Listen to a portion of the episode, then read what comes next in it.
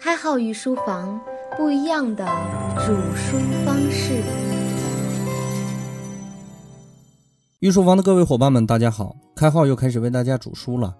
我们今天进入博弈论的新的环节，那就是信息与机制设计的环节。这个环节一开始，我就先说一个大家听了都容易兴奋的话题——算命。前两天和朋友一起吃饭，聊起来这个话题。说到算命呢，我这个人是不太相信的。很多曲艺作品、文学作品都有对于算命这个事情的披露。其实说白了，算命先生的套路一定是在信息上做鬼。按道理来说，这属于我们今天要分析的内容。我通常把信息分为共同信息和私有信息。比如 A、B 两个人，他俩是陌生人，第一次见面，A、B 都知道对方的性别、体型、发型等等，这就属于二者的共同信息，这个很好判断。但是 A、B 今天各自穿什么样的内衣，昨晚吃的什么，在没有沟通的情况下，只有 A、B 自己知道，这就是私有信息。那么如果 A 恰巧知道 B 昨晚吃的是什么，因为 A 是 B 老婆的同事，但是这个信息呢，B 并不知道，那么 A 又说了出来，相当于 B 的私有信息被 A 知道了，但是具体怎么知道的，B 并不知道，这就是算命的第一点，窃取对方的私有信息。第一点是最直接的方法，没什么好说的。但是这个方法未必在每个人身上都好用。第二点就有点邪乎了，算命的不需要跟你发生什么不必要的接触，也一定可以通过共同信息来判断你的状况。我简单的举一个粗糙的例子，比如你去算命，大概是上午，你脸上挂着不耐烦，头发比较乱，一看就是知道刚睡醒，没梳妆，再根据你的黑眼圈判断出你昨晚睡得比较晚，综合你的装束，那么算命的就可以大致的判断出你最近的生活状态。也可以用一些话来套取你的信息，比如他会说“心忙则忙”，因为你睡眠不规律啊。即使你不忙，也会给自己造成忙的感觉，那么你就会有一种被说中了的感觉，你就会进入到了跟对方沟通的状态了。这种行为判断是基于丰富的生活经验得来的。第二点就比较复杂一些，是根据散乱的共同的信息，经过处理和加工得出来的私有信息。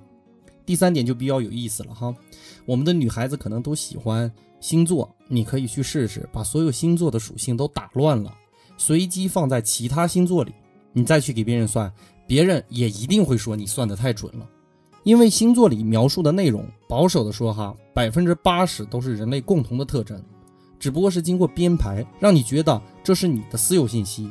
那么第三点总结起来，就是共有信息的编排会产生私有信息的错觉。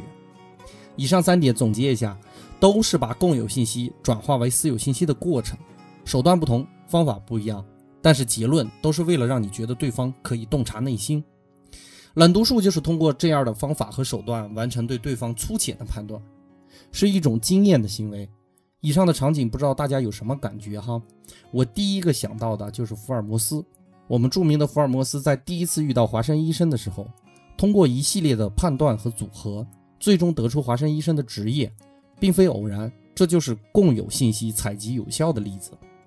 如果我们持有共有信息，并且打乱其中的次序，一定是博弈环境下比较有趣的现象。比如我们接下来要讲给大家的故事：有个药贩子在自己家药铺里放了一个泥胎佛像，然后他给客人卖药的时候呢，把药丸放在泥胎的手边。如果药丸被粘在泥胎的手上，那么他就会说这是佛祖选中的药，保证治好你的病。客人当然很幸福的买走了药。而如果不粘在泥胎的手上呢，他就坚决不卖给客人，给人的感觉他非常的靠谱。虽然药卖的很贵，但是他家的药铺生意一直做得特别好。有个少年呢就想知道其中的秘密，于是请这个药贩子吃饭。他们去了三家酒楼，少年始终没提佛祖取药的事情，然后只是上酒上菜，喝完了吃完了就拍屁股走人，也没人拦他们，就像他们根本没吃东西一样。这个药铺掌柜就很纳闷，怎么回事呢？怎么吃饭可以不给钱呢？于是就问这个少年。少年笑了一下，说：“告诉你没问题，但是你要把佛祖取药的方法告诉我。”这个掌柜的也是财迷心窍哈，心想这样以后都可以白吃白喝了，也算是划算的买卖。于是告诉了少年，原来这个掌柜的把部分药丸里掺上了铁屑，然后在泥胎手相里放上磁铁，那么一靠近手，药丸自然就被吸上去了。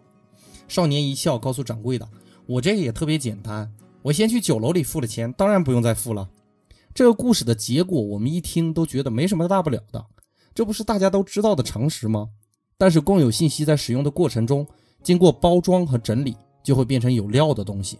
但实际上结果并没有超出我们的认识。也就是说，共有信息在合理的编排和整理后，容易给我们造成私有信息的错觉。这和我们刚才说到的推理算命的把戏，正好是相反的思维模式。我们再听一个小故事：有两个赌徒在酒吧里喝酒，然后开始赌博。甲说：“你信不信我能咬到我的右眼？”乙笑了笑说：“不信。”甲说：“我如果能咬到，你给我一百块。”乙点了点头，表示同意。甲把自己假的右眼拿下来，用嘴咬了一下。乙说：“我可以咬到我的左眼，你也信吗？”甲一看乙的眼睛不像是假眼，于是说不信，同样下了一百块的赌注。乙把自己的假牙掏出来，咬了一下自己的左眼。这个例子也很有趣哈。甲乙双方持有的私有信息不对称，甲不知道乙是假牙，相同的，乙不知道甲是用的假眼，所以参与了这一场哭笑不得的赌博。而且各自都觉得自己持有的信息是有效的。我们今天通过这几个例子，是想给大家用这种简单、通俗易懂的故事，梳理出来共有信息和私有信息的区别，并且告诉大家这二者之间可以相互转化。我们之前也说过，无功博弈用的是倒推法，是推理的过程；而信息的采集和机制的设计，则是对证据的整理和编排。那么你再来看，是不是福尔摩斯也不过如此呢？生活里有大量这样的例子，都是在阐述信息不对称的情况下产生的一些特定的效果。这些特定的效果，我们下节再给大家继续阐述。本节我们需要掌握的内容就是共有信息和私有信息的关联以及转化的可能性。由此可见，多读书是有好处的。当你见识到了足够的知识，随着时间经验不断的增加，再通过合理的处理自己私欲的手段，最终让自己不会被别人的共有信息骗到，也算是学以致用的一种吧。我们的公众号已经搭建完毕，《论语》的第一篇学而篇已经讲完了。关注公众号“开号御书房”，可以看历史记录，了解《论语》的内容。还是老样子，开号用自己的角度为大家解读。本节的内容就播讲到这里，感谢大家的收听。信息采集是一方面，信息转化是另外一方面。我们将会花很大的篇幅、很多的时间为大家阐述这个部分，也请大家持续关注“开号御书房”。感谢大家支持，我们下节再见。